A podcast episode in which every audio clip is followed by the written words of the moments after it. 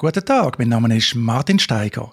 Ich freue mich, einmal mehr einen Spezialgast in der Datenschutzplauderei begrüßen zu dürfen. Heute ist es der Matthias Schüssler.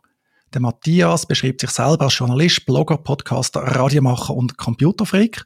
Und das stimmt auch. Ich kenne Matthias als langjähriger Journalist, vor allem im IT-Bereich. Man kann seine Artikel zum Beispiel im Tagesanzeiger lesen.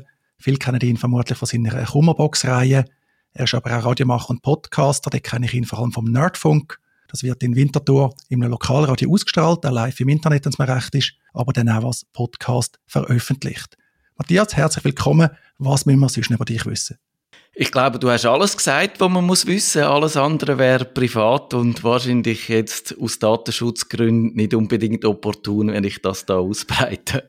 Und sonst kann man dich auch fragen, man findet dich online, wir tun auch noch deine Online-Präsenz in die Show Notes, kann man gerne bei dir anklopfen, auch bei Twitter, Mastodon und so weiter und so fort. Ich freue mich und diskutiere immer gerne mit den Leuten, Leser, Zuhörer, wie auch immer, wenn ich Zeit dafür finde, ja. Matthias, ich habe dich gefragt, ob du willst Gast sein in der Datenschutzplauderei, weil ich bin auf einen Blogbeitrag von dir aufmerksam geworden. Du hast einen Blogbeitrag verfasst über eine Software, das Angebot namens Boxcryptor. Du hast dann eigentlich titelt Boxcryptor verschwindet in der Kiste. Vielleicht fangen wir am besten mal damit an, was ist das überhaupt? Das Box Cryptor ist eigentlich eine wirkliche praktische Anwendung, die ich selber benutze oder benutzt habe, muss ich jetzt sagen, und aber auch immer wieder empfohlen habe, weil sie hilft einem eigentlich, wenn man seine Daten gern in der Cloud hat, ursprünglich bei Dropbox, aber auch man kann das Box Cryptor auch sehr gut brauchen oder hat das, ich muss mich wirklich daran gewöhnen, jetzt in der Vergangenheit zu reden, man hat das sehr gut können brauchen, wenn man zum Beispiel OneDrive oder Google Drive einfach eine von diesen Datenablagen im Netz gebraucht hat. Und die hat etwas gemacht, äh, was clever ist, wenn man nämlich gesagt hat, ich nutze zwar zum Beispiel die Dropbox, aber ich vertraue denen nicht so ganz. Dann verschlüssel ich doch lieber die Daten, die ich dort hochlade, selber. Dann weiß ich, dass sie sicher sind. Und wenn ich sie dann wieder brauche, tue ich sie automatisch entschlüsseln. Und das hat funktioniert, indem man unter Windows zum Beispiel ein separates Laufwerk gehabt. Das hat man gebraucht. Dort hat man seine Daten unverschlüsselt drin abgeleitet. Dann ist das Boxscripter angegangen, hat die sicher verpackt, also verschlüsselt, so dass man wirklich auch mit allen Brute Force Methoden und allem, was es da so gibt, nicht mehr an die ankommt, hat sie dann in die Dropbox eingeleitet und hochgeladen und am anderen Ende, auch mit mobilen Apps und so, hat man das wieder können entschlüsseln und seine Informationen gehabt. Aber eben so, dass man sogar, wenn man sagt, ja, ich weiß nicht so ganz genau, ob die NSA nicht vielleicht doch bei dieser Dropbox dabei ist und dort ein bisschen mitliest oder äh, Sachen macht, haben wir trotzdem können sicher sein, dass das niemand sieht, außer man selber. Dazu ist ja auch noch, dass das ein Angebot aus Deutschland ist, also ganz klassisch. Wir haben das ja sehr gerne in der Schweiz und in Europa. Wir neigen dazu, schweizerischen europäischen Angebot mehr Vertrauen zu schenken. Jetzt sind die aber in der Kiste gelandet, Matthias. Was ist passiert? Ja, die sind offenbar von Dropbox aufgekauft worden. Die haben, die müssen ein unglaublich gutes Angebot bekommen haben, dass sie gefunden haben, jawohl, wir nehmen das an, wir verkaufen unsere Technologie. Die wird jetzt offenbar in das Business-Angebot von Dropbox eingebaut. Das heißt, das ist dann dort verfügbar. Aber alle anderen, die es bisher genutzt haben, haben in einer relativ unfreundlichen Mitteilung dann zu hören bekommen, dass sie jetzt das Produkt nicht mehr weiter benutzen können. Und ich habe das so mit relativ kurzer Vorlauf, Vorwarnzeit, also etwa sechs Wochen vorher habe ich das erfahren. Es läuft jetzt noch, glaube ich, bis zum 31. Januar, kann man noch Gelegenheit wahrnehmen, die Daten abzuziehen, abzuzügeln, aber dann ist es vorbei, dann äh, kann man die nicht mehr entschlüsseln und wenn man es bis dann verpasst hat, dann muss man diesen Daten Tschüss sagen. Ja, das ist wirklich noch happig in verschiedenster Hinsicht. Einerseits, wenn jetzt Box Crypto amerikanisch wird, dann hat man ja genau wieder das Problem, das man hat vermeiden Wir müssen einem amerikanischen Anbieter zu vertrauen. Und das andere wirklich, also wenn man da nicht aufpasst, nicht auf den Zack ist, dann sind die Daten plötzlich weg. Auch zur Erinnerung, wir haben jetzt ja Anfang Jahr, also wir haben gerade Weihnachts- und Neujahrszeit hinter uns, die Adventszeit, wo viele von uns eigentlich anders zu tun haben, als noch irgendeinen Speicherdienst zu migrieren. Das ist doch recht außergewöhnlich, finde ich. Ich finde auch, und ich habe dann geschrieben in meinem Blog, ja, für mich ist es nicht so schlimm. Ich habe die äh, Lösung vor allem auch zum Testen gebraucht. Ich habe selber eigentlich in diesen Dropboxen und auch in all diesen anderen Ablagen keine Daten, wo ich jetzt wirklich finde, die wären heikel, wenn die, und als Journalist ist es auch einfach alles, was ich mache, eigentlich landet mehr oder weniger irgendwann in der Öffentlichkeit. Ich bin froh, wenn ich den Zeitpunkt selber kann bestimmen kann, aber es wäre jetzt keine Tragödie, glaube ich, wenn es vorher rausliegen. Aber es ist natürlich so, dass es anderen Leuten ganz anders geht und ich habe dann auch Kommentare bekommen in meinem Blog von jemandem, der gesagt hat, ich habe das bei meinen Kunden, ich habe Kunden, die das nutzen und die haben grosse Datenmengen. Für die ist das jetzt ein Riesenproblem, das noch rechtzeitig abzuziehen und auch sicher zu sein, dass das wirklich man alles wieder hat und auf alles kann zugreifen. Also das ist einfach ein wahnsinnig ungutes Gefühl. Ich muss auch sagen, das ist jetzt nicht einfach ein Gratisangebot, werbefinanziert, sondern die Idee war, dass man für zahlt. Die haben sich auch gezielt Unternehmen gerichtet, auch Anwaltskanzleien, ich habe interessanterweise einen uralten Blogbeitrag von mir gefunden, wo ich darauf hingewiesen habe, es gebe 20% Rabatt, wenn man das Digi nutzen und so. Also, auch wenn man sich das vorstellt, jetzt auch selber als Unternehmer, jetzt muss man die Software ersetzen. Das bedeutet ja, dass man bei jedem Mitarbeiter muss arbeiten vorne auf dem Computer, wenn man dann überhaupt eine Alternative gefunden hat. Alternative, Matthias, wie sieht es da aus? Es gibt mehrere, aber die vielversprechendste scheint mir der Kryptomator zu sein. Der gibt's frei, also kostenlos, als Open Source für Windows, Mac, Linux und aber auch mobil, iOS und Android. Ich habe den, muss ich jetzt sagen, bis jetzt noch nicht getestet und kann auch nicht die Hand ins Feuer legen dafür. Aber ich denke, man kommt wahrscheinlich in so einer Situation eh nicht drum herum, selber herauszufinden, ob so eine Software für einen dann taugt, weil die Ansprüche sind unterschiedlich Vielleicht ist das jetzt auch ein guter Moment, nochmal grundsätzlich so seine Strategie in Sachen Cloud zu überdenken und sich zu überlegen, von wem man sich abhängig macht und ja, welchen Anwender man vertraut und welchen nicht und vielleicht auch, was für Anwendungen, dass man, oder für was für Daten, dass man dann halt wirklich in die Cloud tut und ob es nicht der bessere Weg ist, einfach dort sehr, sehr sparsam zu sein bei dem Entscheid, was man online tut und was nicht. Kryptomator ist interessant, die machen jetzt auch Werbung, die sagen, we are here to stay. Die sich jetzt natürlich als Alternative zu Box Crypto bewerben. Ist auch ein deutsches Angebot übrigens. Also eigentlich wirklich ein Klon mit dem wichtigen Unterschied, den du schon erwähnt hast, dass sie sagen, wir sind Open Source. Wenn es mir recht ist, ist Box Crypto ja nicht Open Source gewesen und aus meiner Sicht ist das immer ein Alarmzeichen bei Verschlüsselungssoftware, wenn die eben nicht offen ist. Genau, und man fragt sich auch, warum dass die überhaupt ja den Dienst können abschalten und das überhaupt nicht mehr funktioniert. Also das muss wahrscheinlich die Schlüssel irgendwo auf einem Server gelegen sein, wo jetzt abgeschaltet wird. Und ich nehme an, das wäre jetzt eben etwas, wo man müsste abklären.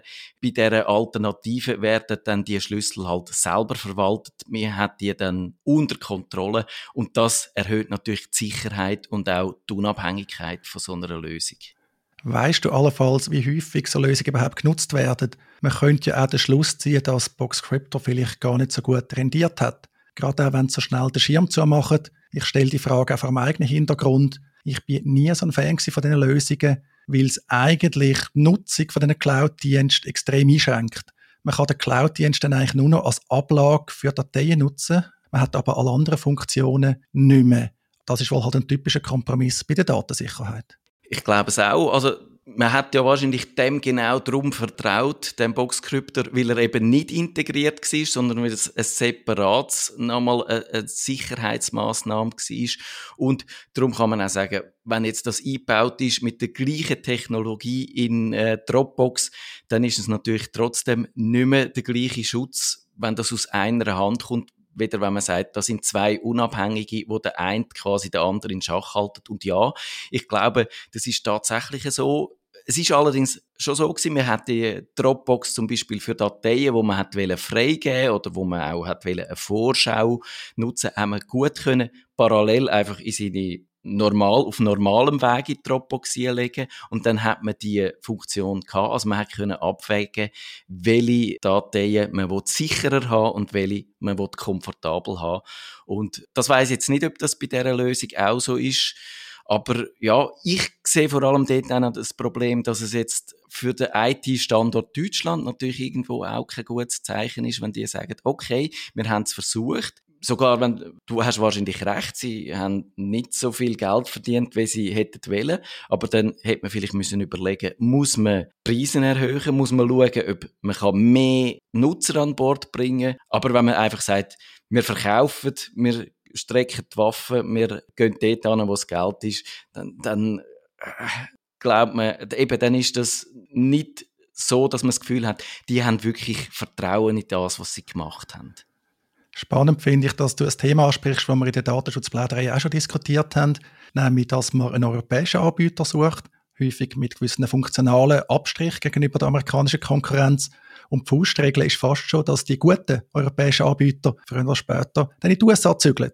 Und dann hat man auch wieder das Problem am Hals. Eben einfach wegen Software made in Germany. Die ist zwar made in Germany, aber landet dann doch in einem Land, wo man es eben vielleicht gar nicht will.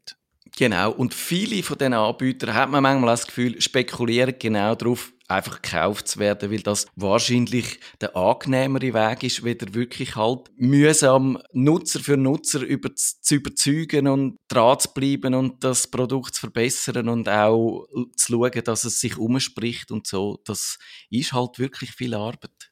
Was ich unter dem Aspekt noch spannend finde, ist, Dropbox hat ja tendenziell auch Mühe. Früher war Dropbox ein sehr einfaches, funktionierendes Angebot, um Dateien zu synchronisieren zwischen allen möglichen Systemen. Unterdessen haben die also Zusatz-Apps und jetzt scheinen sie auch noch auf End-zu-End-Verschlüsselung zu setzen, als denen, die ihnen vertrauen. Also man kann es vielleicht auch unter dem Blickpunkt sehen, dass die angesichts von diesen Cloud-Diensten, die jetzt überall eingebaut sind, du kannst auf dem Smartphone heute eigentlich standardmäßig Dateien synchronisieren, dass das ja, eine schwierige Situation ist für Dropbox. Und auch bei der Sicherheit hat der Apple gerade angekündigt, zum Teil schon ausgerollt, dass jetzt bei iCloud eigentlich auch alles sehr überzeugend soll verschlüsselt werden. Siehst du auch diesen Punkt? Den sehe ich absolut. Und Dropbox hat auch mit dem Dropbox Paper, die haben sie alle Richtigen versucht. Und entweder haben sie vielleicht einfach so große Ansprüche, dass sie sagen, halt nur einfach die Funktionalität, die wir da haben, langt uns nicht. Wir wollen wachsen, wir wollen immer wichtiger werden, wir wollen zu einem zentralen Player werden. Und dann musst du wahrscheinlich so Sachen einfallen lassen. Ist vielleicht eben auch der Zwang zum Wachstum, wo man da bei diesen Unternehmen gerade aus Amerika immer wieder sieht, wo man sagt, eben, nur einfach die Dienstleistungsfunktion ist zu wenig, stimmt wahrscheinlich auf die Dauer sogar, gerade wie du gesagt hast, weil die Funktion inzwischen überall drin ist und die Verschlüsselung die breite Anwenderschaft wahrscheinlich auch nicht so groß interessiert. Ja, ist vielleicht auch der Idealfall, wenn die Verschlüsselung einfach standardmäßig halt gut ist, wenn sich der Nutzer, Nutzerin gar nicht muss darum kümmern. Vielleicht noch zum Schluss. Dropbox, wie schätzt du das ein? Ich bin nicht so Dropbox-Fan, weil ab einem gewissen Punkt hat die Software grausam viele Ressourcen gefressen. Die habe ich dann mal drum entsorgt von meinem System. Du hast aber in deinem Blogbeitrag auch sonst noch Vorbehalte erwähnt. Ja, der grösste Vorbehalt ist für mich schon gewesen, dass sie halt auch bei der ganzen NSA-Affäre mit dabei sind. Ich glaube, sie sind nicht von Anfang an mit dabei gewesen, aber man können lesen, dass sie irgendwann einmal dann auch die Hintertüren hätten sollen einbauen. Das äh, kann man sich gut vorstellen. Und ich persönlich habe Dropbox gern genutzt, habe aber damit aufgehört, wo sie angefangen haben, dass die Beschränkung auf fünf Geräte durchzusetzen, weil das habe ich einfach nicht geschafft, äh, mit fünf Geräten durchzukommen. Und ich hätte auch gerne etwas zahlt dafür. Allerdings hat man zahlt eigentlich dann vor allem für ganz viel mehr Speicherplatz. Ich bin aber eigentlich mit diesen 5 Gigabyte oder wie viel das war, sind immer gut durchgekommen, weil ich genau die Strategie verfolgt habe. Nur die wichtigsten Daten, also nur die Dokumente, die ich aktuell damit schaffe, sind in dieser Cloud drin und alles, wo ich fertig bin, nehme ich wieder raus und wenn ein, ein neues Dokument liegt. Und das, das, sind einfach halt so ein paar hundert Megabyte gewesen. Und darum habe ich keine Lust gehabt, für irgendwie fünf Terabyte zu zahlen, wenn ich nur einen Bruchteil davon brauche. Und dort haben wir uns ein bisschen, ich sage, beim Businessplan, bei der Ausprägung von diesen Abos haben wir uns auseinandergelebt, Dropbox und ich. Matthias, vielen Dank für den Einblick. Vielen Dank, dass du Zeit nimmst, meine Fragen zu beantworten. Deinen Blogbeitrag und auch deine sonstige Online-Präsenz gerne verlinken. Dann kann man sich selber aus erster Hand informieren. Du bist für mich einer, der vor allem auch dadurch glänzt, dass er die Sachen verständlich erklärt und immer sehr gut recherchiert, auch alle Quellen verlinkt. Ich glaube, das ist sehr wertvoll, gerade für die in unserem Publikum, die dich wieder erwarten, noch nicht kennen. Vielen Dank, Matthias. Danke, Martin.